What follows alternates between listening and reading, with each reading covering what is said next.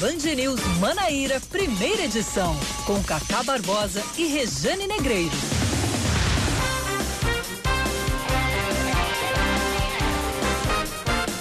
9 horas 30 minutos em ponto em João Pessoa, 9 horas 30 minutos na Paraíba, nos pregos. Bom dia, bom dia, bom dia. Hoje é terça-feira, é dia 14, 14 de abril de 2020, começando mais um Band News Manaíra, primeira edição comigo, Cacá Barbosa, e com um homem que tem 87.432 dentes na boca, Leandro Oliveira. Bom dia. Já aumentou, não era só 64. Ah, mas deixa amigo, eu você é o rapaz do sorriso aberto. Não, mas deixa eu te perguntar. Solteirão 9... mais cobiçado dessa que rádio. É isso, mais humilde. 9h30 ah. é prego? Prego, 30. Não. Pontualmente 30. E é, né? É. Tá. Porque eu pensava que como a gente faz um, um jornal a cada 20 minutos, né? Não, mas aí é pontualmente. Nos pregos também vale, meu amigo. Não, não venha mudar, não venha botar seu prego a hora que você quiser, não. Vamos começando já. O prego é meu, bota a hora que eu quiser. tá certo? então vamos martelar esse negócio. Vamos martelar esse negócio. 9 e meia, bom dia pra você. Até às 11 da manhã. Estamos juntos aqui na sua Band News FM Manaíra em 103,3 MHz no seu rádio, no site bandnewsfm.com.br, no aplicativo Band Rádios que você baixa de graça na lojinha de aplicativos do seu smartphone. Muito bem, então vamos aos destaques desta terça-feira, 14 de abril de 2020. Vamos que vamos. A Secretaria Estadual de Saúde na Paraíba confirma a morte de uma médica de 60 anos de idade que estava internada após ser diagnosticada com a Covid-19. Maria de Fátima Castelo Branco deu entrada em um hospital particular de João Pessoa no último dia 3 e estava em tratamento. Ela trabalhava na diretoria de regulação da Prefeitura de João Pessoa. Com isso, sobe para 16 o número de mortos pela doença na Paraíba. Até o momento, o estado tem 136 casos confirmados, 52 pacientes recuperados e 878 casos descartados. Triste, os números só aumentam. Após após três idosos da ASPAN, Associação Promocional do Ancião, testarem positivo para a Covid-19, outros nove que estavam na instituição foram transferidos ontem para os hospitais Clementino Fraga e São Luís, em João Pessoa. De acordo com a Secretaria Estadual de Saúde, foram confirmadas duas mortes pela doença na ASPAN. Por outro lado, a Secretaria de Saúde de João Pessoa afirma que uma morte foi confirmada e a outra segue em investigação. Em nota, a instituição informou que adota rigorosamente todas as medidas de enfrentamento ao coronavírus e segue todas as recomendações das autoridades de saúde. Atualmente, a ASPAN abriga 62 idosos. E já está na edição de hoje do Diário Oficial do Estado o resultado preliminar do processo seletivo para o Hospital Solidário, que é o hospital de campanha montado para o combate do coronavírus na Paraíba. Não foi preenchido o quantitativo mínimo de classificados nas funções de médico, médico intensivista e técnico de enfermagem preocupante. Permanecem até em aberto 48 vagas para médicos, 40 para médicos intensivistas e 52 para técnicos de enfermagem. Com isso, a Secretaria Estadual de Saúde prorrogou para hoje o prazo para os inscritos nessas funções apresentarem documentação comprobatória. Foram divulgadas as listas de aprovados para os cargos de médicos, enfermeiros, farmacêuticos, fisioterapeutas, assistentes sociais, técnicos em enfermagem, auxiliar de farmácia e maqueiros. O contrato de trabalho tem validade de 90 dias, podendo ser prorrogado por mais 90. Então você aí que conhece alguém, algum médico, não é interessado, avisa ele aí porque tem vaga aberta para ser preenchida no processo seletivo para o Hospital Solidário. O governo federal começa a pagar hoje uma nova rodada do auxílio emergencial de 600 reais. De acordo com a Caixa Econômica Federal, devem ser pagos até sexta-feira cerca de 4 bilhões e 700 milhões de reais para 9 milhões e 400 mil beneficiários.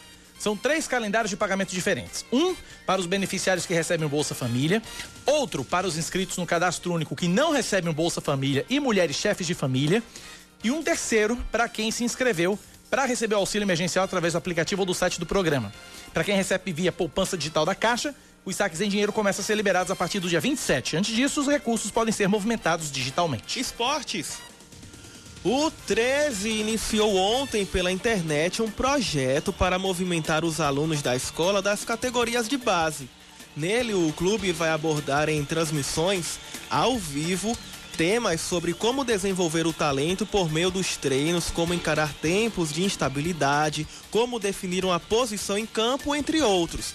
Devem participar das lives profissionais do Galo ou até mesmo atletas e treinadores de outros clubes para poder enriquecer ainda mais o material para os futuros atletas 13 anos. A primeira transmissão foi uma conversa entre o treinador da escolinha do clube, o Ítalo Nascimento, e o zagueiro Breno Calisto, um dos principais nomes do atual elenco do 13. 9 horas 35 minutos.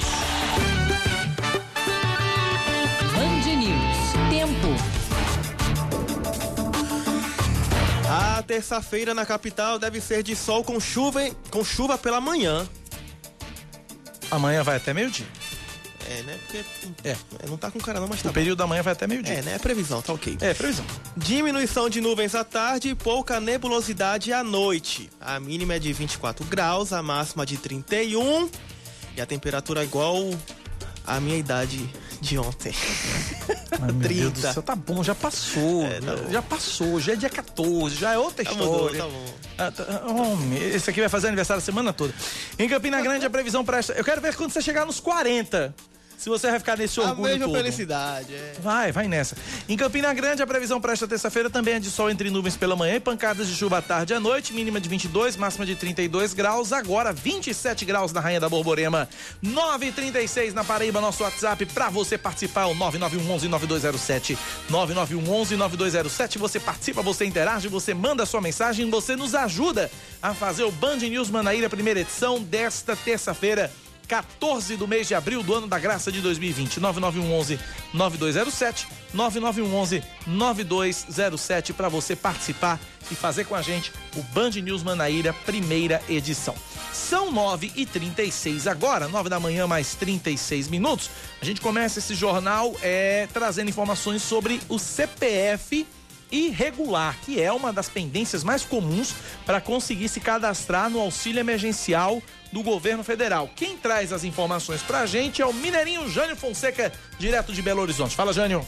A Caixa Econômica Federal lançou um site e um aplicativo para solicitação do auxílio emergencial no valor de 600 reais. Entre os documentos necessários para realizar o cadastro está o CPF, que, se estiver irregular, deve ter as pendências sanadas, passando por um processo que pode ser feito pelo site da Receita. Segundo a Receita Federal em Minas Gerais, neste final de semana foram regularizados 11 milhões de CPFs. Por isso, a orientação é para que os cidadãos que ainda não conseguiram fazer o cadastro ainda tentem novamente e só se dirijam às agências da Caixa ou a uma unidade da Receita Federal, em último caso, como explica o superintendente da Receita Federal em Minas Gerais, Mário Santiago. Caso ainda não tenha conseguido pelo sistema da Caixa fazer aquele cadastramento inicial, então tentem os canais digitais. A Receita Federal na sua página oficial oferece possibilidades tanto de atualização cadastral como de regularização do CPF. Mesmo com a recomendação de utilizar a internet e tentar fazer o cadastramento novamente, as pessoas se aglomeraram em filas nesta segunda-feira nas portas das agências da Caixa em busca de solução para as pendências e esclarecimento de dúvidas, contrariando a orientação do Ministério da Saúde de distanciamento social. A cozinheira Helena Oliveira enfrentou a fila para tentar reverter a resposta negativa do sistema que não a enquadrou entre os beneficiários. Segundo Helena, o CPF está regular e ela se encaixa nos requisitos do governo para receber o benefício. Eu tenho direito a receber o benefício sim. Então eu quero que as autoridades competentes esclareçam para mim. O cidadão que tiver alguma dúvida em relação à regularização do CPF ou sobre o preenchimento do cadastro para receber o auxílio emergencial, pode enviar um e-mail para a Receita Federal do Brasil no endereço eletrônico atendimento rfb.06 arroba rfb.gov.br.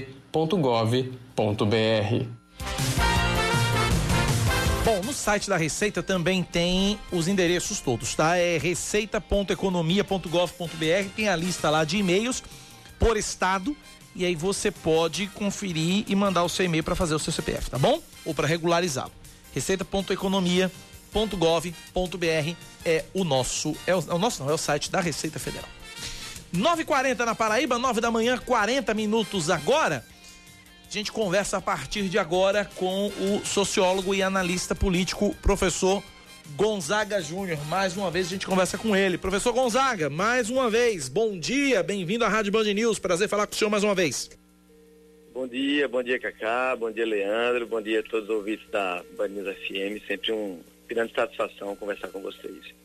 Professor Gonzaga, vou apelar ao sociólogo, né? Vou, vou apelar aqui ao sociólogo Gonzaga Júnior. Quando essa pandemia passar, o que, que vai ser da nossa sociedade, professor? Olha, Cacá, é uma pergunta um pouco complexa porque é, precisamos fazer um, um, certo exercício de futurologia, né? Claro, claro, coisas claro. de fato vai, vai deixar alguns ensinamentos, como as epidemias passadas também já deixaram para aquele momento, né? Só está começando a responder do jeito que eu estou esperando, são os ensinamentos, exatamente isso. É, né? Não é isso. Então, lógico que a gente está num outro momento histórico também que muita coisa vai, vai nos ensinar. Mas acho que uma primeira coisa, particularmente que eu tenho falado muito, é, assim, discutido muito com meus alunos também, com, com colegas, é que uma grande primeira coisa é assim, o quanto a gente precisa, ou a necessidade é, de ter um sistema público de saúde universalizado e forte, né? No nosso caso, o SUS, né? O quanto nosso SUS ele é importante, o quanto ele é fundamental para a correção né, dessas, dessas doenças, principalmente pela vem dessas relações epidêmicas, né? O SUS ele é, é o maior sistema de saúde pública universalizado do mundo, não é o melhor, mas é o maior mas há sim a possibilidade sim dele ser o maior e melhor também, né? Claro, aí é, né, o, o, o, ensinamento que deixa é o quanto a gente fortalecê-lo e ter uma outra relação com essa dimensão da questão de saúde pública. A Alemanha, por exemplo, ele tem o melhor do mundo e a Alemanha ele tem, é, ou, ou seja, vizinhos europeus ali que estão sofrendo bastante, França, Inglaterra, né, Espanha, tem muito que aprender com o que a Alemanha está fazendo a nível de saúde pública. Né? O, na Inglaterra também, o próprio Boris Johnson, né, o primeiro-ministro é, inglês, ele foi contaminado e passou uma semana na UTI no sistema público inglês. Né? No Brasil, dificilmente um presidente, uma grande autoridade, né, casos em sendo contaminado, vai passar esse processo dentro do, da, do serviço público. Né? Então, a gente também tem que corrigir essa incorreção. Então, primeiro, eu acho que o primeiro grande ensinamento é esse, sabe, Cacá? Em relação. Agora, tem outros. Por exemplo, se a gente perceber. Deixa, é, deixa eu continuar só no SUS, professor. Deixa eu continuar só no SUS, porque eu quero fazer um paralelo Tranquilo. e muita gente gosta de fazer paralelos com os Estados Unidos, né? É, e lá nos Estados Unidos, o sistema de saúde lá é público, mas não é gratuito. Né? É bom que se diga, isso, né? Isso. Isso. Ele é público porque todas as pessoas tem acesso. É, podem ter acesso, né? É, recentemente aqui, gente estava vendo uma matéria, uma, brasileira que é médica lá, dizendo, olha, a pessoa ela vai ser atendida, mas a conta vai chegar, né? Então, ou seja, é um sistema privado, né? Ele é público do ponto de vista do acesso, mas ele é privado do ponto de vista do pagamento. É, tanto se a gente recordar um pouco, Cacá, Obama, quando estava na primeira reeleição, ele tentou criar um sistema público de saúde é, Obamacare, né? para Obamacare, né, o famoso Obamacare, para atender apenas 20 milhões de americanos, aqueles 20 milhões mais pobres. É, isso ele criou, uma, foi feita uma oposição tão grande a ele naquele momento, que ele teve que desistir daquela, daquela pauta no, no período da, da, reeleição. Então, só quando ele foi reeleito foi que ele retomou o projeto e hoje, e uma das promessas do Donald Trump era acabar com o Obamacare, coisa que ele não conseguiu. Ele não teve a coragem de acabar porque esses 20 milhões de americanos experimentaram esse sistema gratuito, né, e deu certo, né? Então, de fato, porque nos Estados Unidos é o seguinte, você vai ser tem um filme muito interessante que eu sempre indico também para meus alunos, um filme chamado SICO, SOS Saúde, que ele vai desnudar ali o sistema de saúde americano, né? Então, eles são, é um sistema muito bom do ponto de vista do atendimento, do equipamento, mas ele lhe retira tudo que você tem. Se você o que você tem de reserva, de economia, os americanos, eles têm uma cultura muito forte de fazer, né, poupança. Então, muitas vezes essa poupança, ela é liquidada ali dentro do sistema de saúde quando é necessário. Mas aí acabou o dinheiro, você tem uma casa, então hipoteca a casa. Então o sistema ele, ele come seu dinheiro, ele come sua casa, ele come seu carro e quando você não tiver mais nada para pagar, ele lhe põe na rua. É assim que funciona o sistema público, de, o sistema de saúde americano, que é público, mas não é gratuito, né? Bom, é, eu, eu, eu, eu, peraí, informação, é, Leandro, acaba de chegar. Só um parêntese, professor, vamos é, lá. Já que, já que a gente está falando da saúde, né, o ministro da Saúde, Luiz Henrique Mandetta, já discute com interlocutores uma eventual saída do cargo. A informação é da colunista da Band News, Mônica Bergamo. Segundo ela, Mandetta avalia que um pedido de demissão pode jogar mais responsabilidade nos ombros do presidente Jair Bolsonaro, já que ele escolherá o novo chefe da pasta. Em meio à crise política, o Brasil contabiliza números que, vende, que evidenciam o tamanho da crise na saúde. Segundo dados do Infogripe, o sistema da Fiocruz que monitora os casos de síndromes respiratórias graves no país, 1.328 pessoas morreram por causa de, de diferentes tipos de vírus influenza desde 2010, somando os quatro primeiros primeiros meses de cada ano. Então, mais uma repercussão né, no cenário nacional a respeito da saúde, a gente falando de, de SUS, uhum. e agora com essa também possível saída aí do ministro Luiz Henrique Mandetta, Mandetta do carro. É, a gente, a, gente, a gente continua aqui, professor, falando sobre esse, sobre esse assunto, sobre esses efeitos da pandemia. Eu vou colocar a Rejane Negreiros nessa roda, professor, porque a Rejane está de casa, mas ela gravou perguntas aqui e as perguntas de Rejane Negreiros, você sabe, né? São daquelas, né? Então, deixa eu colocar a primeira de Rejane aqui para o senhor responder na sequência. Professor Gonzaga, uh, nós já passamos por outras crises de saúde pública. Essa é especialmente é, mais danosa porque né? Tem impacto na economia, tem impacto social. Mas, nesse sentido, eu gostaria que o senhor analisasse por que, diante dos casos que nós temos no mundo, dos casos que temos aqui no Brasil, ah, por que, diante das medidas de isolamento, né, do decreto de calamidade, tantas pessoas ainda negligenciam os cuidados, tantas pessoas ainda negligenciam o perigo e se expõem tão facilmente a esse vírus que tem uma capacidade de contágio tão alta? Professor Gonzaga responde. Olha, Cacá, é, essa, essa pergunta de Regiane, ela é muito importante porque ela tem, tem uma dimensão mais sistêmica aí, porque eu acho que vai em alguns sentidos. O primeiro tem a ver um pouco também com esse próprio debate aí que Leandro falou em relação à demissão do, do ministro Mandetta, né? Então, uma primeira coisa é que, vamos lá, Cacá, nós não temos um discurso unificado de um governo que deve ser o governo que deve garantir segurança, proteção eh, e saúde para né, os seus concidadãos, não é isso? Então, num, num mesmo governo, obviamente, nós, esse governo, ele, em certa medida, ele ainda traz pautas eleitorais, eleitoreiras e aí coisas que é, muitas delas são inclusive produzidas dentro do próprio Palácio do Planalto. É bom que se diga que as pessoas tenham conhecimento. Né? Existe isso denunciado por ex-aliados do presidente Jair Bolsonaro, o, o famoso gabinete do ódio lá, né? que ele serve exclusivamente para atacar inimigos e para espalhar fake news. Olha, olha a que ponto chegamos, ter um gabinete dentro da presidência, dentro do Palácio do Planalto, que ele tem como objetivo, digamos, é, atingir aquelas pessoas que viram inimigas do presidente, mas também as pautas, né? Uma pauta é essa, por exemplo, porque primeiro é importante que as pessoas também entendam que existe uma falsa é, oposição entre a ideia de economia e saúde, salvar a economia ou salvar a saúde.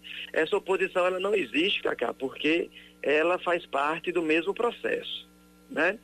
Então, mas ainda, já já eu volto para isso, mas primeiro pegando essa pergunta de, de Regiane, por que, que as pessoas insistem nisso ainda? É porque ainda existem lideranças e falas que vão no sentido de inspirar pessoas nessa perspectiva, né?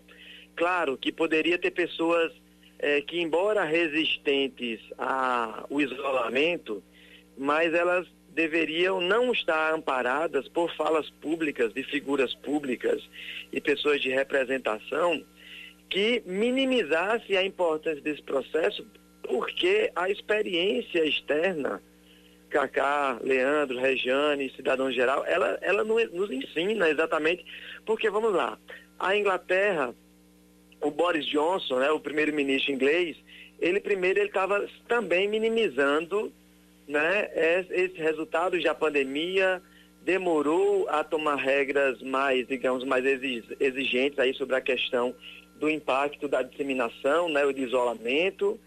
É, não só a Inglaterra teve que se curvar, como o próprio primeiro-ministro, ele também foi atingido e agora está em isolamento numa casa de campo, né, lá do, do governo inglês.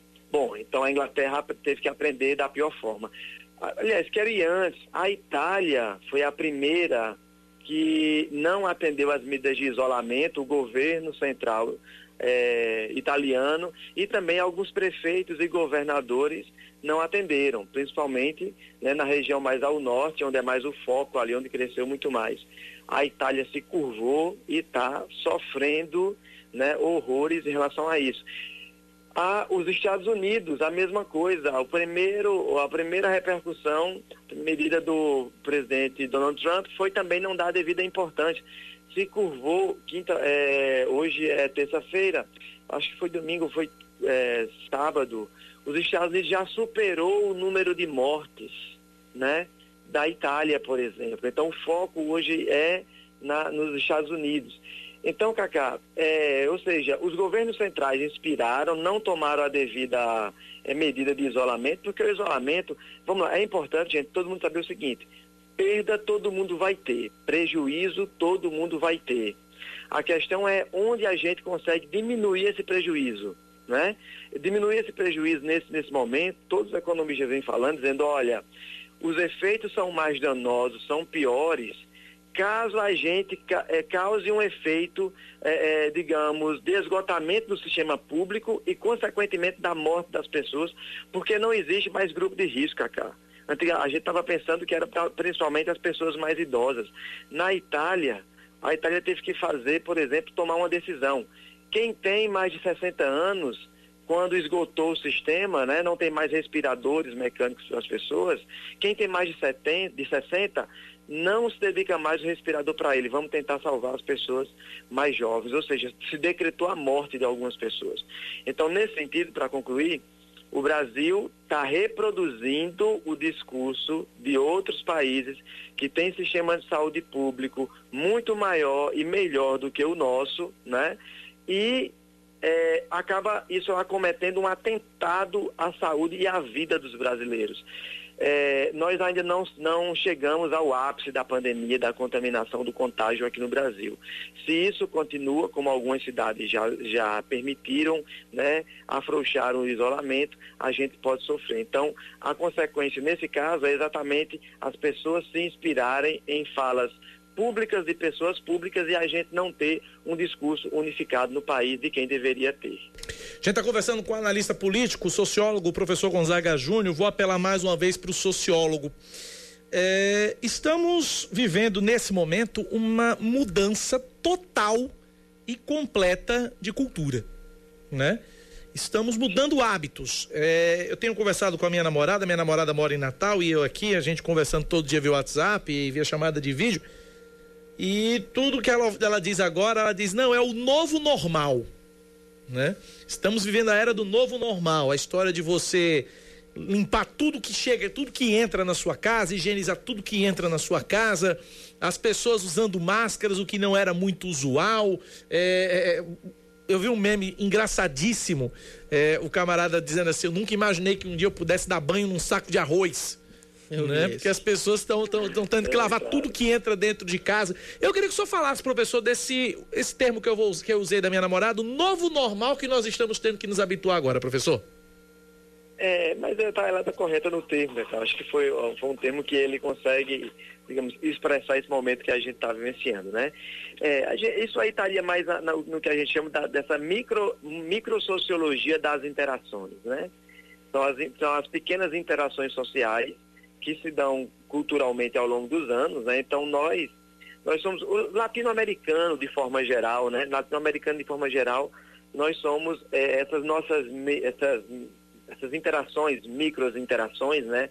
Do abraço, do beijo, do afago, né? É, do aperto de mão, ela, ela precisa ser reconfigurada nesse, ela vai ser reconfigurada nesse momento porque as pessoas começam a ter, da pior forma possível, né?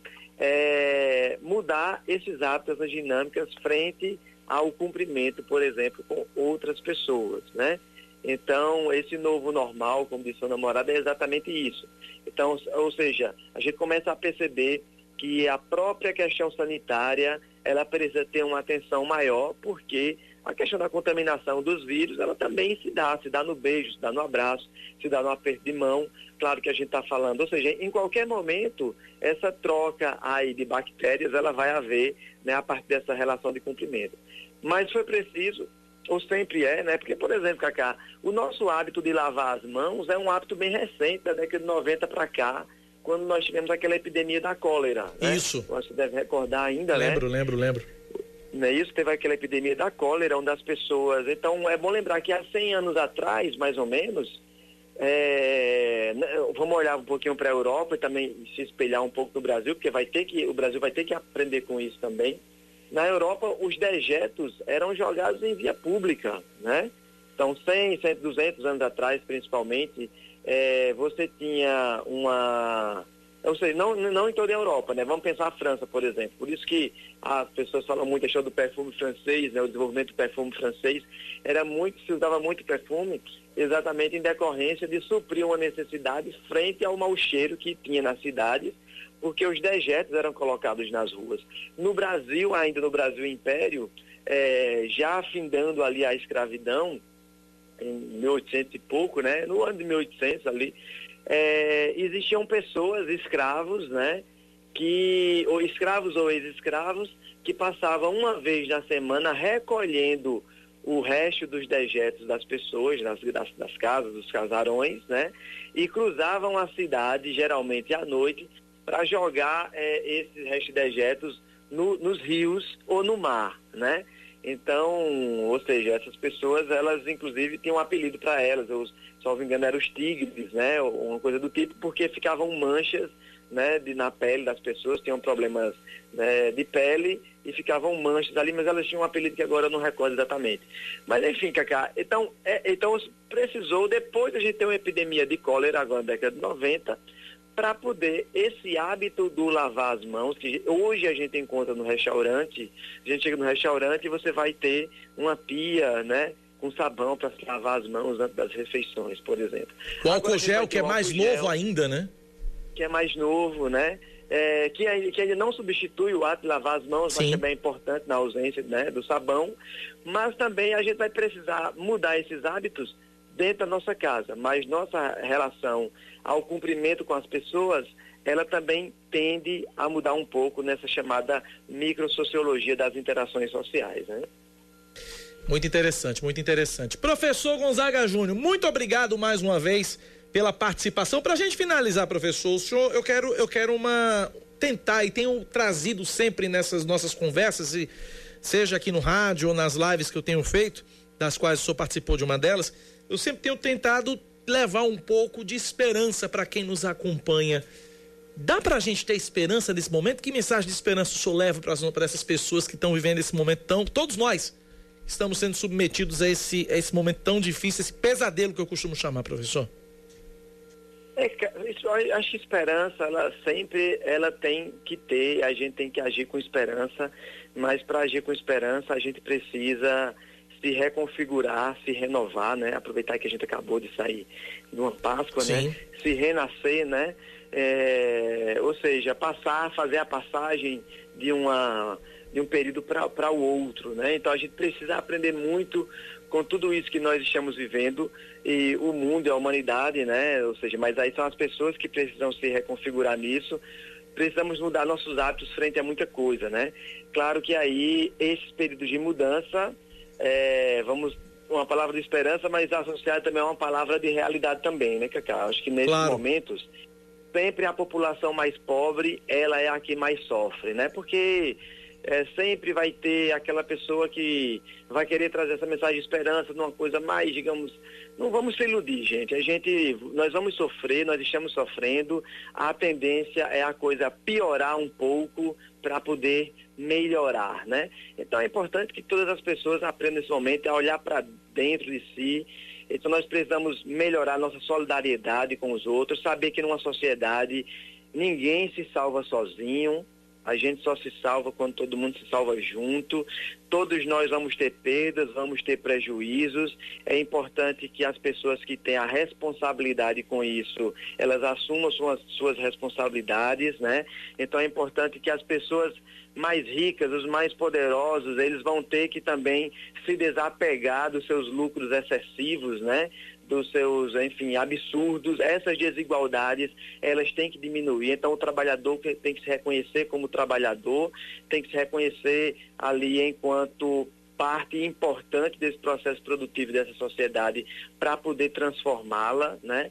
Então, é importante que agora a gente também olhe para dentro de si haja com solidariedade, haja com firmeza, haja com responsabilidade, porque só assim a gente precisa ter uma responsabilidade, Cacá, com o mundo, e nesse momento ter uma responsabilidade com o mundo uhum. é ter uma responsabilidade com as pessoas que estão mais próximas, e principalmente com aquelas pessoas que mais precisam e que mais necessitam, né? Então, se eu tenho um pouco mais, é a hora que eu preciso aprender a dividir, né? E dividir nesse momento é somar né? É dividir nesse momento, é somar. Então é dividir para somar, porque dividindo hoje eu vou poder somar no futuro, né? No sentido de que é, é preciso que não falte nada para ninguém. E não faltar nada para ninguém é não faltar nada principalmente para as pessoas mais pobres. Vamos exercer nossa solidariedade, né? Nossa vida coletiva, é hora de deixar nosso egocentrismo de lado e agir né, com firmeza, pensando no outro, pensando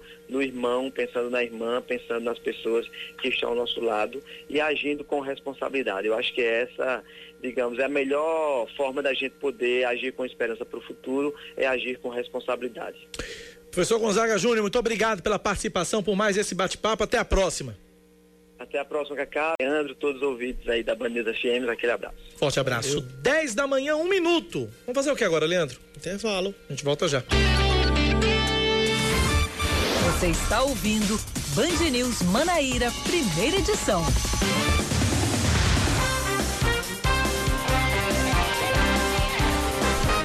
10 horas 3 minutos. O senador paraibano José Maranhão, do MDB, apresenta uma proposta de emenda à Constituição que pretende adiar as eleições municipais para 1 de dezembro. O segundo turno, que na Paraíba só pode acontecer em João Pessoa e Campina Grande, seria no dia 27 de dezembro, último domingo do mês e do ano. De acordo com o MDB, a intenção é de que, ao mesmo tempo, seja mantido o tempo de mandato dos atuais prefeitos, vices e vereadores e haja tempo para que o pleito não seja prejudicado pela pandemia do coronavírus. Na semana passada, em entrevista à Band News FM, o ministro do Supremo Tribunal Federal, Luiz Roberto Barroso, que vai assumir a presidência do Tribunal Superior Eleitoral, disse que se as eleições não acontecerem este ano ou forem unificadas com as de 2022, a população pode ser prejudicada. Mais um prédio vai ser locado pelo governo da Paraíba, desta vez em Campina Grande, para ampliar a quantidade de leitos para pacientes infectados pelo coronavírus. O poder público vai alugar a antiga Casa de Saúde Francisco Brasileiro, que vai passar a ser o Hospital de Clínicas da Paraíba. O governador João Azevedo também anunciou que vai instalar 40 novos leitos no Hospital Regional de Patos. Ainda de acordo com o governador, o LACEN, Laboratório Central de Saúde Pública da Paraíba, vai funcionar em um novo local, na Avenida Camilo de Holanda, em João Pessoa. Mais um destaque para você. Uma nova cartilha elaborada pela Prefeitura de Campina Grande detalha como deve ser o retorno do funcionamento do comércio a partir da próxima segunda-feira, dia 20. Isso em Campina Grande. Pelo novo cronograma, a maioria das atividades já vai poder funcionar na data definida, porém seguem fechados shopping centers e galerias, escolas públicas e particulares e academias de ginástica em ambientes fechados. Os estabelecimentos da rua João Pessoa, em bairros e adjacências da Feira Central, devem funcionar de 8 da manhã às 2 da tarde. As lojas de rua do centro, no horário das 10 da manhã às 4 da tarde, e os salões de beleza, escritórios e serviços que demandem atendimento local funcionam em horário livre. Quando forem autorizados a funcionar, os shopping centers e as galerias comerciais devem funcionar do meio-dia às 8 da noite. O Brasil chega a 1.328 mortes por Covid-19. 150 pessoas morreram somente de Não, domingo. Não, 105. Hum? 105. Eu falei quanto? 150. Meu Deus. 105 pessoas. 105. 105 pessoas morreram somente de domingo para segunda, de acordo com o Ministério da Saúde. No total, mais de 20 mil, 23 mil casos da doença foram confirmados no país. O estado de São Paulo concentra o maior número de mortes, com 608. Falar de esportes. Em uma reunião por videoconferência, a Federação de Futebol do Rio de Janeiro decidiu montar uma comissão de médicos e elaborar um documento próprio de protocolo para o retorno do futebol no estado. Ainda sem data para a retomada das atividades do Campeonato Carioca, o encontro virtual contou com cerca de 30 pessoas, sendo 20 médicos de clubes e um infectologista. Com as devidas ressalvas de que o futebol só retorna quando as autoridades de saúde permitirem, a federação estima o reinício do Campeonato Carioca com portões fechados para o fim de maio. 10 da manhã, 6 minutos na Paraíba, 10 e 6 é hora dela. Política, com Rejane Negreiros. Dia, Rejane Negreiros. Bom dia, Cacá. Bom dia, Leandro, a todos que estão acompanhando a gente. Estou vendo que, é, pelo menos no que diz respeito à, à questão de troca de números, você está bem acompanhado, porque Leandro está fazendo, está rejaneando por aí, não é? É, vez em quando ele dá umas rejaneadas aqui, mas é normal, é normal, é normal. Isso daí é quando a pessoa faz duas, três coisas ao mesmo tempo, mulher. É, Rejane também faz do mesmo jeito, meu amigo, você dá por fora. Isso aqui é marcando entrevistado pro jornal, é tudo na hora aqui. Tudo da hora. É, é, é, é, eu sou cega, tenho algumas décadas a mais que você, então eu tô desculpada, você não. Algumas décadas a mais. Falou a idosa aqui agora, ó. Falou a idosa aqui agora. Ah, vamos, vamos lutar só uma década, né? Uma década. Né? Menos que isso, né, dona Rejane? Por favor, né? Menos que isso. Mas vamos, vamos lá, vamos, Mas lá, Rejane Negreiros. Vamos falar do que importa. O que é que só você sabe? Olha, gente, o, o mês de abril tem sido particularmente difícil para os municípios paraibanos, né, em especial aqueles pequenos, os menores, e eles somam 72% do estado. Né? São os municípios menores, com a população muito pequena, arrecadação muito baixa.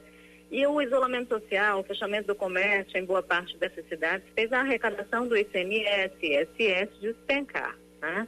Queda de 58%, por exemplo, com relação ao ICMS em relação ao mesmo período do ano passado. E isso, obviamente, coloca as gestões à beira de um colapso, traz riscos para a manutenção dos serviços essenciais.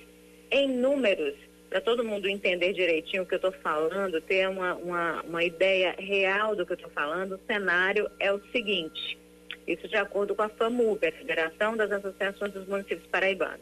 Em 2019, as duas primeiras cotas de abril de ICMS para as prefeituras né, somar, todas as prefeituras receberam juntas 9 milhões 259 mil reais. Este ano, a quantia foi de 3 milhões 987 mil reais. Então, você tem aí uma queda de mais de 5 milhões de reais. É muita coisa, né? E isso, obviamente, desestabiliza toda e qualquer gestão. Mas, fora isso, a gente ainda tem uma queda no repasso do FPM, que é o Fundo de Participação dos Municípios. Uma queda drástica este mês foi de 6,9%, né, beirando os 7%.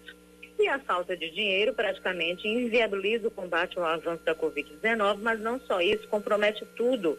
Né? Quanto menor o município, menor é a fatia financeira que recebe. E os recursos enviados pelo governo federal para a saúde, por exemplo, depois de partilhados, minha gente, se tornaram tão insignificantes que se torna até vergonhoso. E eu vou falar aqui esses valores para que vocês vejam, o...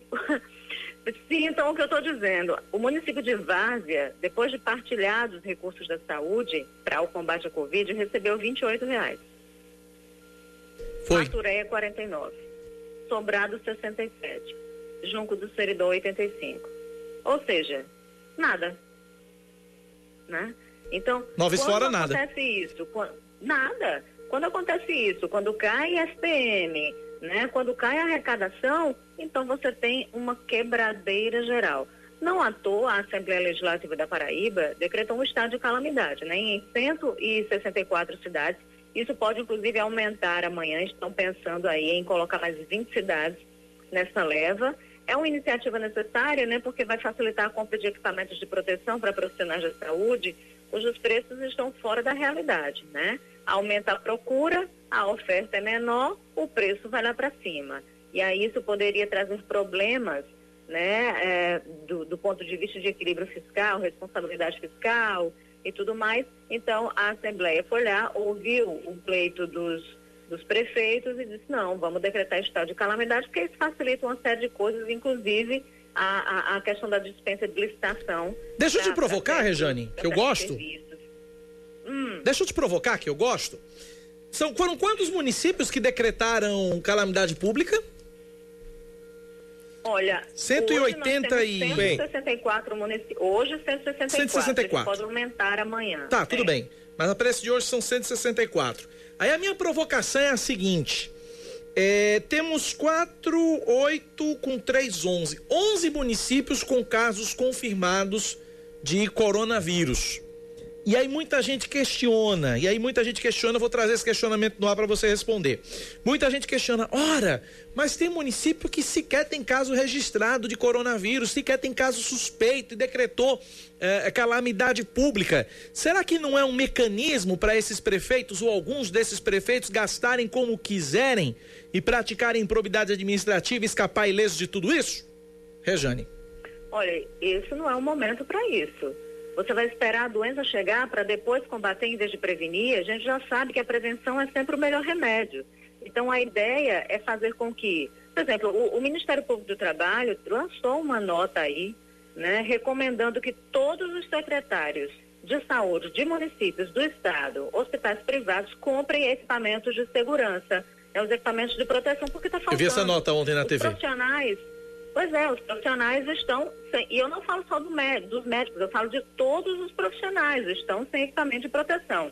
Aqueles que ganham bem até podem comprar por conta própria, como eu tenho conversado com vários médicos e eles estão dizendo a gente está comprando e tirando do nosso bolso.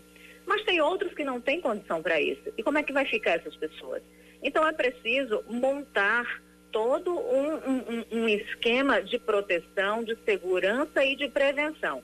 Está faltando máscara. O MPT deu 10 dias de prazo para que esses secretários eh, municipais, estadual e também hospitais privados eh, dessem conta da compra desse material. Então, eles têm 10 dias, mas está faltando material. E o pouco que tem está muito caro.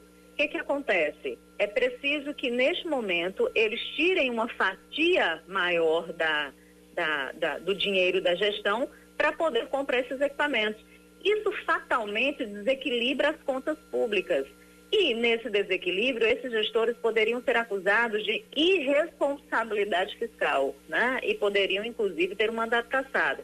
É exatamente para isso que ah, os, os municípios estão se preparando e foi exatamente por isso que a Assembleia Legislativa decretou esse estado de calamidade, porque vai facilitar. Para a gente entender, por exemplo, a- o, o Congresso está tá votando aí a questão do orçamento de guerra, que é para separar os orçamentos, ou seja, esse dinheiro é para combater a Covid, esse dinheiro é o orçamento real, normal ali, para não misturar alhos com bugalhos e para não ter problema depois, porque essa é uma grande preocupação de todo mundo.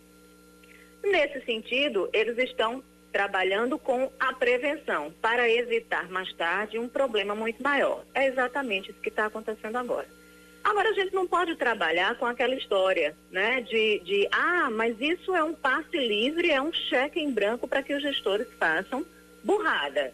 Não, né, até porque nós temos o- também, além do, do- do- da própria Assembleia, nós temos os órgãos fiscalizadores. Então, nós temos um Tribunal de Contas do Estado que vai avaliar se aqueles recursos, se aquelas ações, se aquelas medidas, elas, fo- elas foram feitas única e exclusivamente para combater a Covid e para salvar o município de um colapso. Se não foi, isso não é, é, é, vai ser colocado pano quente em cima e não vai ter perdão para as despesas que forem feitas sem qualquer critério. Obviamente, há um critério, mas o que os deputados estão fazendo agora é facilitar, diminuir a burocracia para fazer com que esses gestores eles tenham capacidade de combater essa Covid de uma forma mais rápida, mais objetiva, porque a doença não espera, o vírus não espera, né? A gente já está com a transmissão comunitária e fatalmente esse vírus vai chegar a outros municípios. A gente já tem aqui na Grande João Pessoa, a gente já tem cidades do sertão do estado, né? Então tem transmissão comunitária, os especialistas em saúde, Ministério da Saúde, inclusive, já disse que o pico da doença vai ser de final para abril, início de maio. Então, a gente tem um longo caminho pela frente. É preciso que esses uh, municípios estejam devidamente preparados para enfrentar essa pandemia. Então, nesse sentido, é uma decisão acertada da Assembleia Legislativa. É claro que os gestores precisam ter todo o cuidado e agir sim com probidade.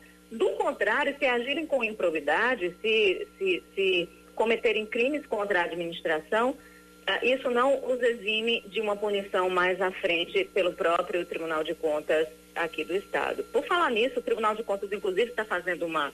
Começou agora há pouco uma videoconferência com o embaixador de Taiwan aqui no Brasil para falar sobre o combate à Covid, né? Como, como, como, quais são as ações que estão sendo tomadas. Eu fui convidada para participar, já já estou entrando nessa sala para acompanhar essa videoconferência. Mas antes disso, já que a gente está falando de socorro, é preciso falar de uma outra iniciativa de grande importância que foi aprovada ontem em Brasília, na Câmara Federal.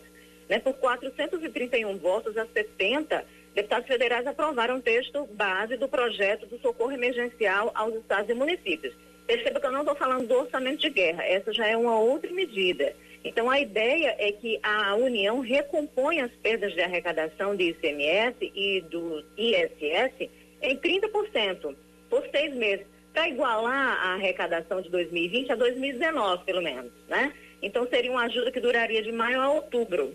E eles conseguiram aprovar por 431, ou seja, teve uma votação expressiva.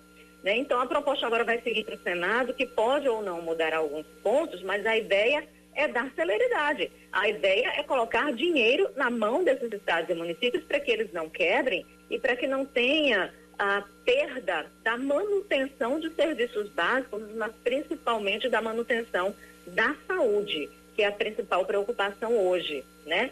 A equipe econômica do governo vai trabalhar e já está trabalhando para tentar reverter esse percentual de 30% e esse tempo de socorro de seis meses, porque para o governo isso incentiva o isolamento e é tudo que o governo não quer. O governo não quer, não defende esse isolamento social.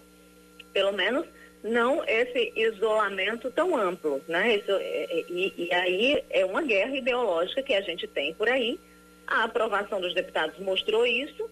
Vejamos agora o recado que o Senado vai dar. Mas é mais um socorro mostrando que aqui deputados estão sensíveis nesse momento e lá em Brasília deputados também estão sensíveis a toda essa desgraça que a gente vem passando e que a gente não esperava, né? É, ninguém, ninguém esperava. se preparou para uma crise. É como eu estava conversando com o Jorge Coelho é, mais cedo, que é o presidente da FAMUC, ele disse, Rejane, existe uma crise econômica que a gente vai se preparando, a gente vai prevendo, né? mas essa ninguém esperava. Essa chegou e fez esse estrago todo, por isso a gente precisa desse socorro financeiro.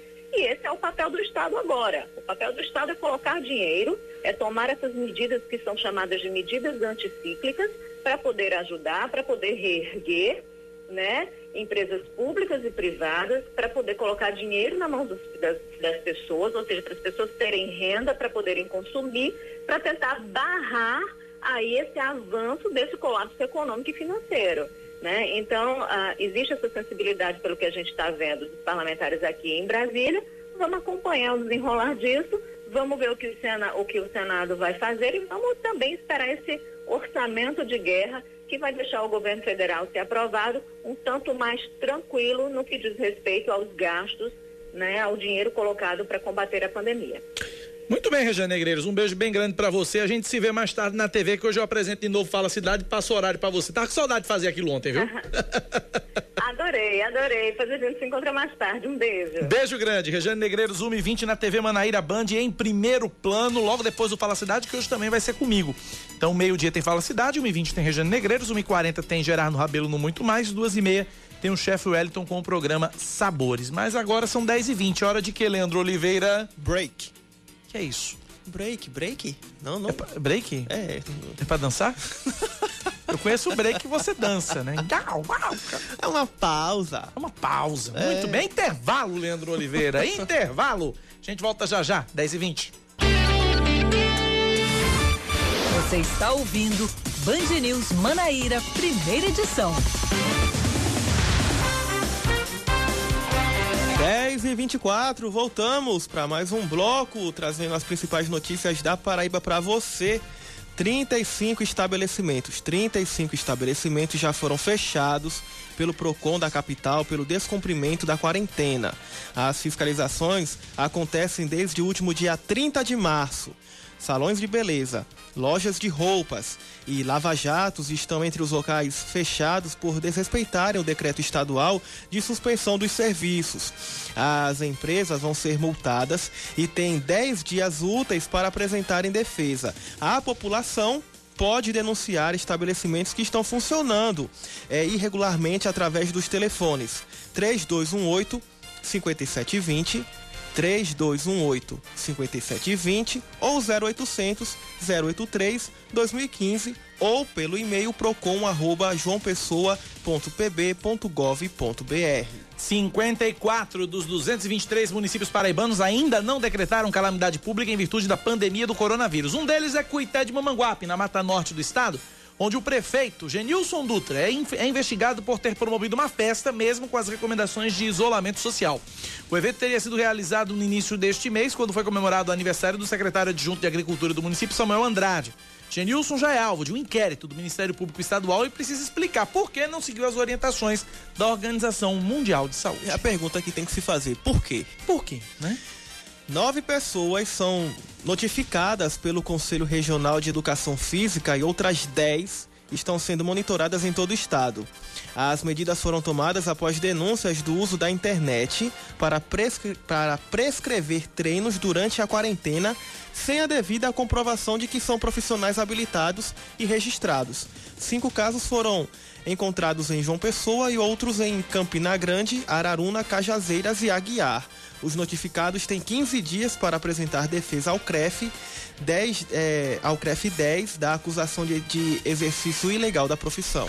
A Câmara dos Deputados aprovou ontem à noite o texto base do projeto que prevê uma espécie de seguro arrecadação no plano emergencial de auxílio financeiro a estados e municípios em meio à pandemia do coronavírus. O texto prevê que a queda no recolhimento de ICMS e ISS, principais impostos estaduais e municipais, seja compensada com recursos do governo federal durante seis meses. Foram 431 votos a favor e 70 contra. Se aprovado depois da análise dos destaques, o projeto segue para o Senado. Esportes. O presidente do São Paulo, Carlos Augusto de Barros e Silva, o Leco, garantiu que não há chance e, neste momento, nenhuma discussão sobre a possibilidade de trazer Cavani para o clube. A notícia se espalhou depois da entrevista do diretor de, Relações Internacionais do tricolor Diego Lugano. A uma rádio argentina, Lugano disse que se Cavani voltar ao Brasil, o São Paulo vai se colocar à frente do Boca Juniors pelo bom relacionamento dos tempos de seleção uruguaia. 10 e 28 na Paraíba, 10 da manhã mais 28 minutos, 991119207. Você continua participando, interagindo com a gente aqui na Band News FM. Antes disso, eu, é, é, antes da gente continuar, deixa eu trazer informação aqui: é que a partir de hoje o, as unidades de pronto atendimento de Cruz das Armas e do Valentina, as UPAs de Cruz das Armas e Valentina, passam a atender exclusivamente pacientes com síndrome gripal. É, as unidades dos bancários e em Manaíra continuam fazendo atendimento geral. Então, atenção. São quatro UPAs em João Pessoa. Se você tiver alguma síndrome gripal, algum sintoma gripal, você deve procurar a UPA de Cruz das Armas ou a UPA do Valentina. Se você tiver qualquer outro tipo de problema, você procura a UPA dos bancários ou a UPA de Manaíra, a do Retão. De acordo com o secretário de Saúde de João Pessoa, Alberto Fugêncio, a medida visa fortalecer a biossegurança dos profissionais e pacientes e assim evitar infecções cruzadas dentro do serviço. Pessoas consideradas como casos suspeitos com síndrome gripal e sintomas como febre, cansaço respiratório, dor de garganta, devem buscar assistência, repito, nas UPAs de Cruz das Armas e Valentina. Essas duas unidades estão sendo atendidas exclusivamente adultos e que sejam residentes em João Pessoa. Já a referência para atendimento infantil é o Hospital Municipal do Valentina, tá? Os casos atendidos pelo SAMU e pelo Corpo de Bombeiros passam a ser encaminhados para o Hospital São Luís, em Jaguaribe, que dispõe de 40 leitos para tratar de casos moderados da Covid-19, fruto de uma parceria com a Prefeitura de João Pessoa. 10 da manhã, mais 29 minutos na Paraíba, 10 e 29. O Zezinho do Varadouro tá ouvindo a gente junto com a Nelma, que é técnica de enfermagem. Os dois estão trabalhando. Obrigado, gente. Um abraço para vocês. Valeu, pessoal. Já que a Nelma é técnica de enfermagem, é profissional da saúde, Nelma, em nome da sociedade, obrigado, viu? Agradecendo a você, agradecendo a todos os profissionais de saúde que estão se arriscando, metendo a cara a tapa. Não sei se o Zezinho é profissional de saúde, mas se for também receba o nosso agradecimento em nome de toda a sociedade paraibana e toda a sociedade brasileira. Muito obrigado a todos os profissionais de saúde que estão nessa luta, nessa batalha contra esse inimigo invisível. 10 e meia da manhã, 10 da manhã, 30 minutos.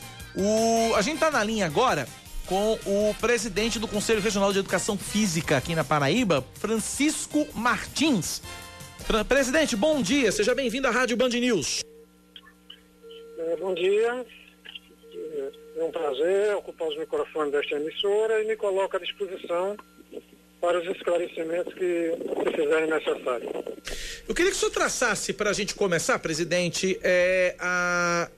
qual é o panorama, qual é a atual situação das academias, uma vez que elas, por decreto, estão fechadas nesse período de, de, de, de, medidas restritivas, de isolamento social. Como é que é? Qual a situação hoje das academias, professor?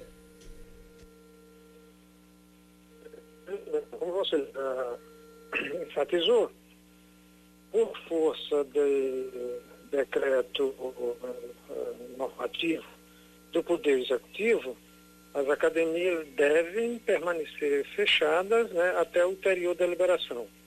E o, COFE, e o CREF não tem outra posição senão acatar essas determinações e orientar que as academias permaneçam fechadas.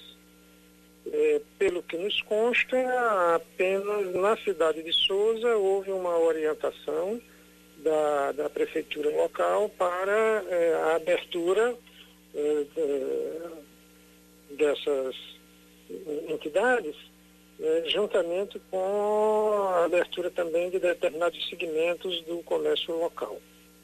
Mas não temos assim, informações mais precisas de quais o, é, abriram. É, tem informação de que duas academias abriram, estão funcionando lá. Né?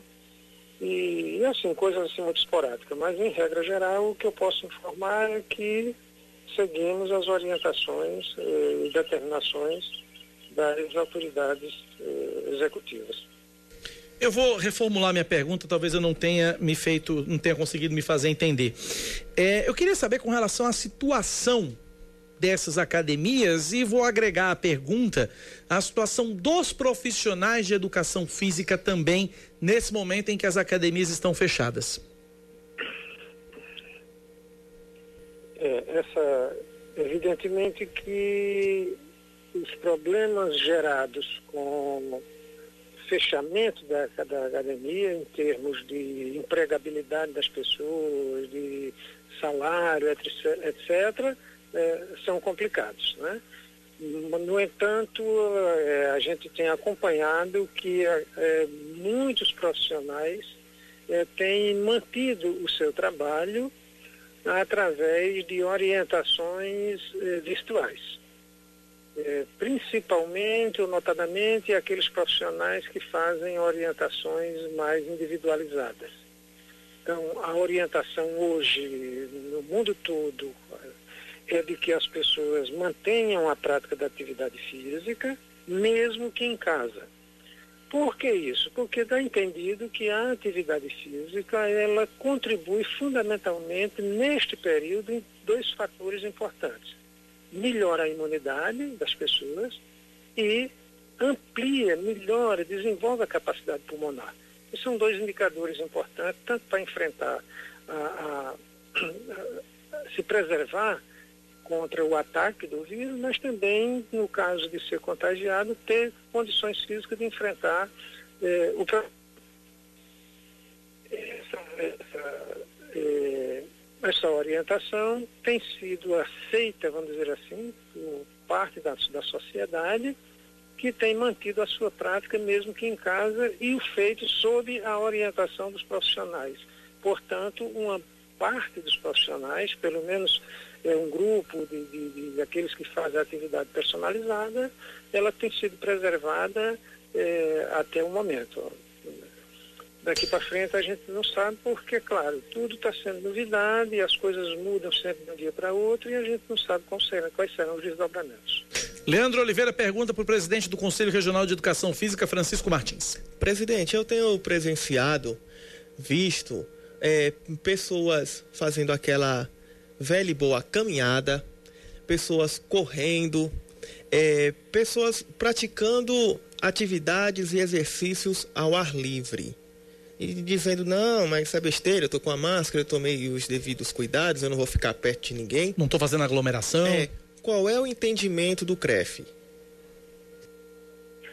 Olha, Leandro, o entendimento do CREF é sempre aquele, é sempre seguir a determinação e a orientação dos organismos de, de das autoridades sanitárias, da, da, Portanto, se a orientação dessas autoridades é no sentido de que o, a, o afastamento social né, é a medida mais adequada hoje, a gente também entende que as pessoas mesmo ao ar livre, ir para a praia e tal, e fazer e manter sua caminhada, não é recomendado. Primeiro porque, de fato, a pessoa está se expondo ela mesma, mas também ela está expondo os outros.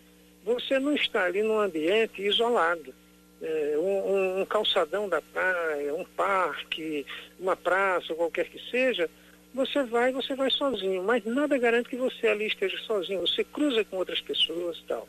E a atividade física, como ela estimula muito a, a, a frequência respiratória, aquele ato de, de, de respirar ou de falar com certo cansaço, é, você expele é, aquelas gotículas de saliva com muito mais velocidade, portanto, com muito mais potência, com muito mais força.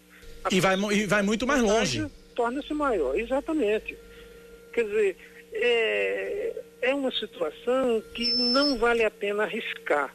A lógica de algumas pessoas é, não, eu vou estar sozinho, eu não vou estar com ninguém, vou estar afastado e tal mas não, não, você não garante que em determinado momento passa ali por, por, você, cruza por você, passa junto ali de você, você não controla isso.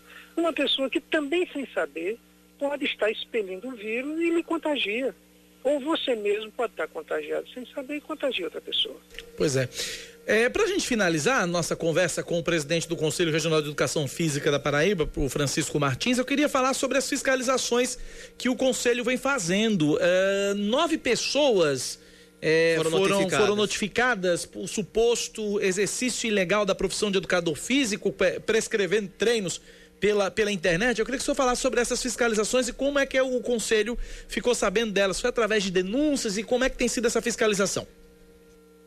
Perfeito, Leandro. Olha, é, nós mantemos a nossa fiscalização, é, tem o coordenador da fiscalização, ele está, claro, está é, recolhido, né, tá em casa tal, mas ele está atento e recebendo as informações, as denúncias, os acontecimentos. E nós recebemos 20 denúncias de pessoas é, prescrevendo atividades né, de, de forma irregular, né? Pelos meios, eh, de, de, pelos recursos virtuais. Todas essas fiscalizações são, são, essas denúncias são investigadas. E nessa investigação foi detectado que dessas 20, nove de fato procediam. Ou seja, as pessoas estavam fazendo a prescrição. Porque são duas coisas distintas. Uma coisa é você dizer que está fazendo, eu faço isso, faço aquilo tal, e não orienta, não recomenda, não dá nenhuma orientação para ninguém. Você está tá colocando ali uma informação que não é proibida ninguém fazer isso. Agora, outra coisa é você dizer, faça é, cinco minutos de abdominais, faça 30 disso daquilo, faça 40 flex, flexões de braço, faça agachamentos de tal tipo, assim, assim, assim, tantas vezes, aquilo outro. Isso é prescrição, isso caracteriza a prescrição. Então, verificando isso nos sites, nos, nos, nos blogs, nos meios que essas pessoas usam, foram, foram de fato constatado isso. Então, isso foi retirado, foi, foi copiado, nós estamos de posse desses dados, essas pessoas foram notificadas de que foi, foi constatado essa irregularidade, eles têm, pela norma, 15 dias para apresentar sua justificativa, sua é, contestação, como a gente chama. Se eles se justificarem ou contestarem adequadamente aquilo que foi verificado, é, será arquivado o processo. Se não, esse processo será levado à frente aos órgãos de defesa da sociedade, notadamente o Ministério Público. Ok. E permanecemos atentos, continuando recebendo outras, outras denúncias dessa natureza, porque não é permitido, não é recomendado, e é recomendado sim que as pessoas pratiquem atividade física, mesmo no, no, no, nos seus ambientes fechados, em casa e tal, mas sob a orientação de um profissional com os cuidados necessários, até porque essa atividade feita no ambiente é, caseiro, ela é muito mais dificultosa, ela é muito mais uhum. reduzida, o espaço é mais reduzido, portanto os cuidados com, é, com a anatomia do movimento, com a mecânica do movimento, são muito maiores para preservar as pessoas.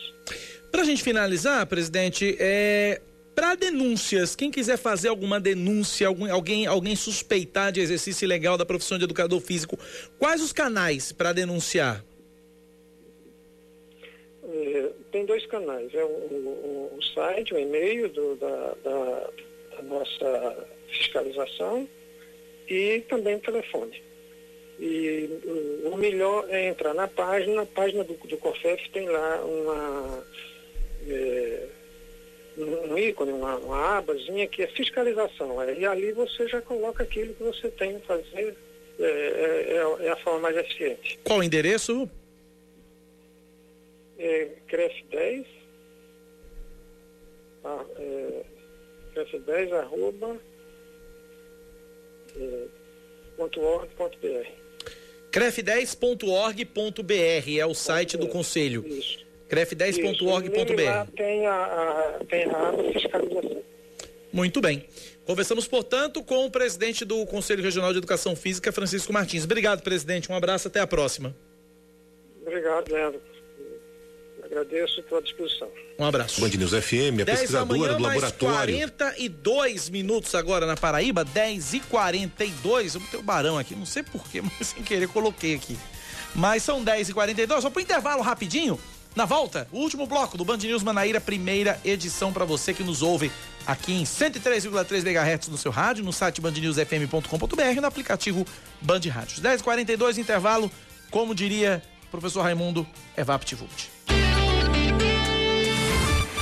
Você está ouvindo Band News Manaíra, primeira edição. 10 da manhã com 46 minutos e mais 42 segundos desta terça-feira, 14 de abril de 2020. O governador da Paraíba, João Azevedo, determinou a devolução de cerca de 400 veículos locados pelo Estado. Os carros estavam a serviço de secretarias e órgãos que não estão envolvidos diretamente nas ações de combate ao coronavírus.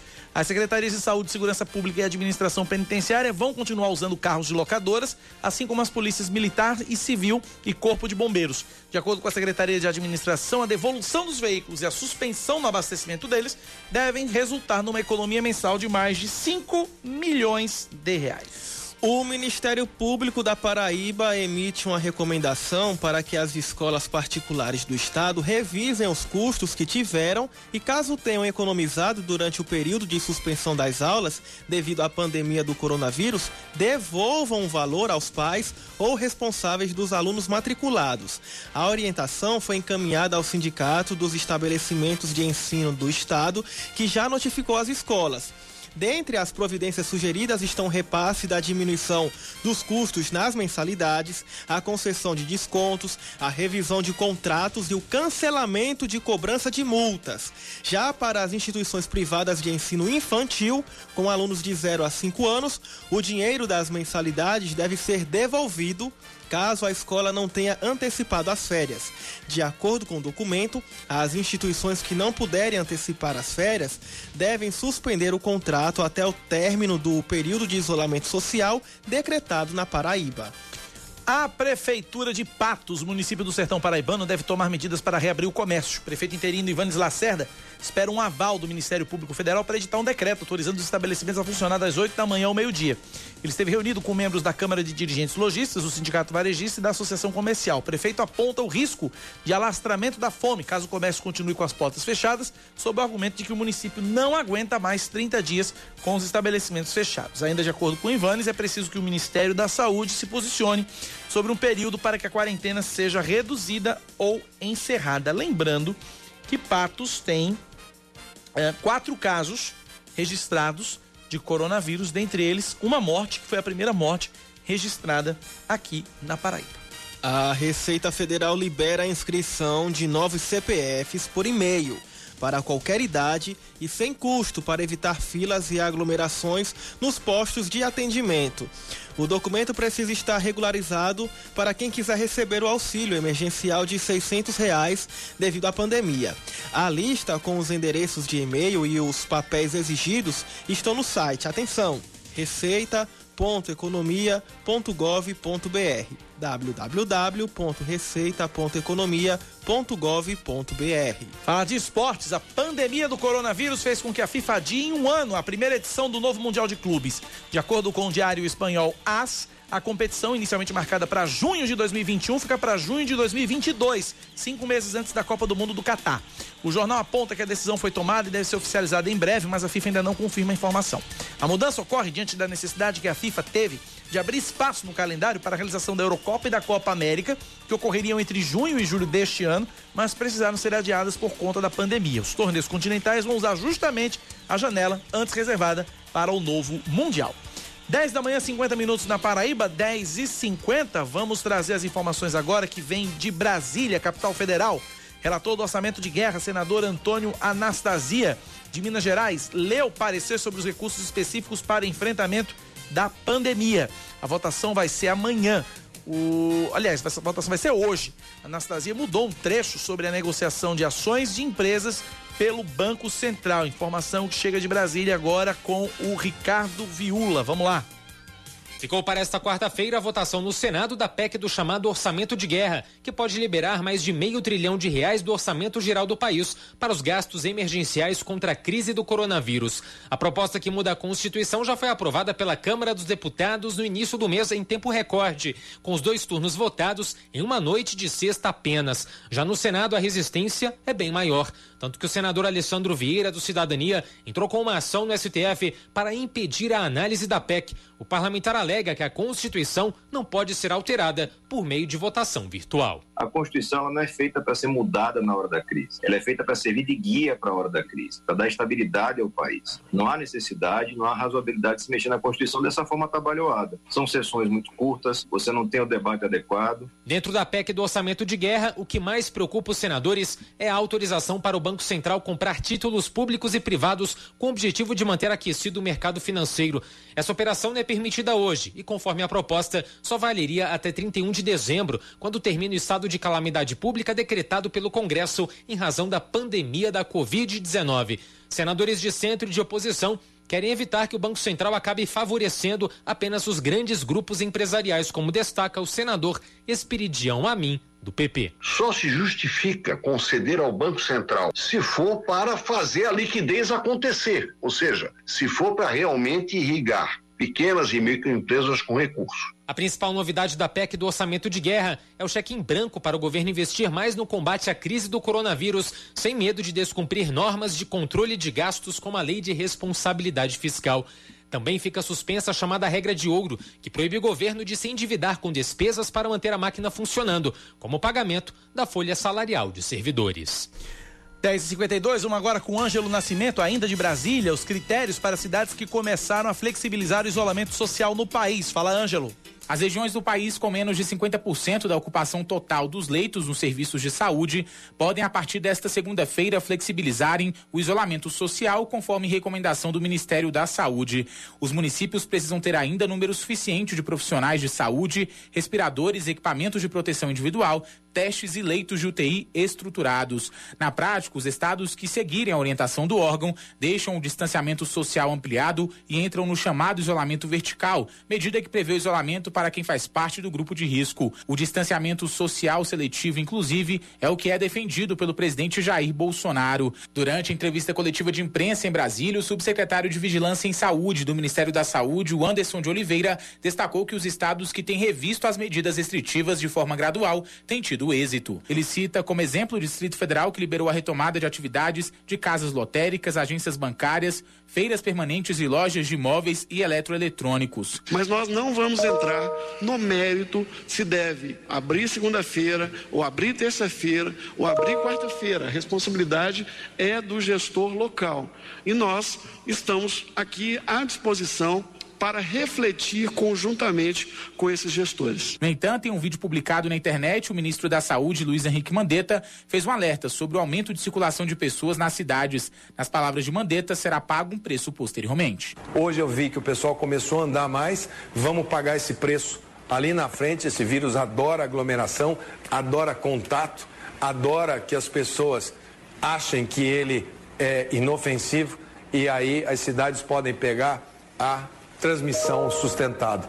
Por outro lado, o Ministério da Saúde aguarda a chegada de 240 mil máscaras da China ao Brasil para distribuir às secretarias estaduais do país. A expectativa é que os itens cheguem em solo brasileiro nesta semana.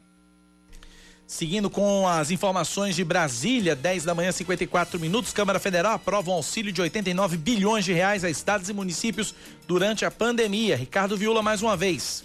Cabe agora ao Senado votar o socorro econômico com dinheiro do governo federal para compensar estados e municípios pelas perdas na arrecadação de ISS e ICMS em meio à crise do coronavírus. O projeto de lei aprovado pela Câmara dos Deputados prevê que o plano emergencial dure seis meses. Segundo o texto, a ajuda financeira a governos estaduais e prefeituras só pode servir para financiar o combate à Covid-19 e os gastos ficam liberados de limites impostos pela Lei de Responsabilidade Fiscal. A proposta estima o impacto de cerca de 89 bilhões de reais nas contas do governo federal. O valor leva em conta a queda média de 30% na receita dos estados e municípios com ISS e ICMS e inclui ainda a suspensão das dívidas estaduais e municipais com a Caixa e o BNDES em 2020. De acordo com o presidente da Câmara, Rodrigo Maia, sem o auxílio, governos estaduais e prefeituras podem parar de funcionar em até dois meses. Ou nós vamos, de forma emergencial, garantir o valor nominal da arrecadação de estados e municípios, ou eles vão ficar inviabilizados de atender a população, no máximo em 30, 60 dias, dependendo da situação de cada estado. A ajuda financeira a estados e municípios que passou na Câmara é uma versão enxuta da proposta original do governo federal, apelidada de Plano Mansueto. Para garantir a aprovação urgente do socorro econômico, os líderes da Câmara retiraram a permissão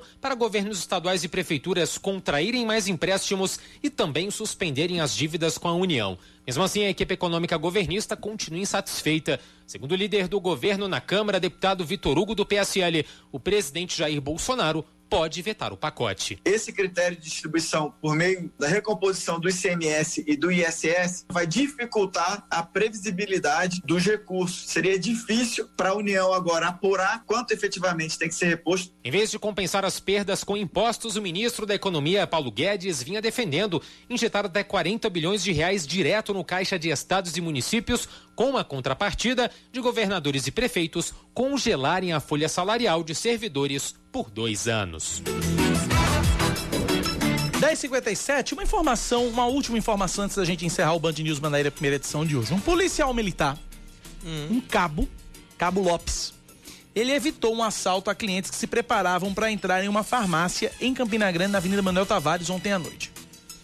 Ele disse que passava dirigindo pelo local por volta das 8 da noite, quando viu o momento em que dois homens abordavam o motorista de um veículo, com um deles apontando uma arma para a vítima. Só que tem um detalhe: o Cabo Lopes, que foi quem conseguiu evitar esse assalto, estava de férias. Eita. E aí, mesmo de férias, ele teve a reação de intervir, se apresentar como policial. Os homens fugiram em sentidos diferentes, mas de acordo com ele, é, um deles ainda, foi, ainda chegou a ser capturado e imobilizado com auxílio, auxílio de ciclistas que presenciaram a ação e de um mototaxista que autorizou o uso da moto dele para que o Cabo Lopes fosse em busca do segundo homem que estava armado. O mototaxista emprestou a moto pro Cabo, de férias. O homem foi localizado no viaduto Eupide de Almeida, em Campina Grande, ainda com a pistola em mãos. Ao capturá-lo, o Cabo Lopes viu que era um simulacro, ou seja, uma arma de mentira. Em seguida, os homens foram conduzidos à autoridade policial com auxílio de viatura e a presença das vítimas. Ou seja, o Cabo Lopes estava de férias, viu o tirinete lá, viu a confusão na frente da farmácia, evitou o assalto, pegou um, prendeu um, pegou a moto do, do, do mototaxista, foi atrás do outro, capturou o outro, prendeu os dois. Pense! É cena de filme, viu? Arrochado esse Cabo Lopes, viu? Há certas profissões que não tiram férias, né? Pois é. Também de profissionais de saúde. Profissionais de saúde, agente também. Bombeiros. Jornalista também não tira férias. Policial, policial de férias, pô. Se arriscando aí em favor da população. Parabéns, ato de bravura aí do Cabo Lopes, da Polícia Militar da Paraíba, em Campina Grande. Um bom exemplo para a gente encerrar o Band News Manaíra, primeira edição, que volta amanhã às 9h20 da manhã comigo e com Leandro Oliveira. Mas eu quero, quero convidar você que está nos acompanhando a ligar sua TV meio-dia na TV Band Manaíra. Hoje, mais uma vez, em substituição ao meu amigo Vitor Freitas, vou apresentar o Fala Cidade até 1h20. Meio-dia até 1h20, Fala Cidade comigo, Cacá Barbosa. É, 1h20 tem Rejane Negreiros no primeiro plano. 1h40 tem Gerardo Rabelo com muito mais. Às 2h30 tem o chefe Wellington Almeida com o programa Sabores. Paraíba Gente continua na sua quarentena. Quando tudo isso acabar, o Paraíba Gente volta ao seu horário normal às 6h50 da noite. Mas no horário você fica com o Datenão aí e o Brasil urgente. Amanhã cedinho eu tô de volta, em 6 da manhã, trazendo as primeiras notícias do dia. Às 9h20, Leandro chega para apresentar comigo o Band News Manaíra, primeira edição. Leandro, Sim. até amanhã. Até. Fique agora com Felipe Bueno e Carla Bigato com Band News no meio do dia e Oscar Neto com as notícias de João Pessoa. Valeu, abraço. Fui. Fomos. Você ouviu Band News Manaíra, primeira edição.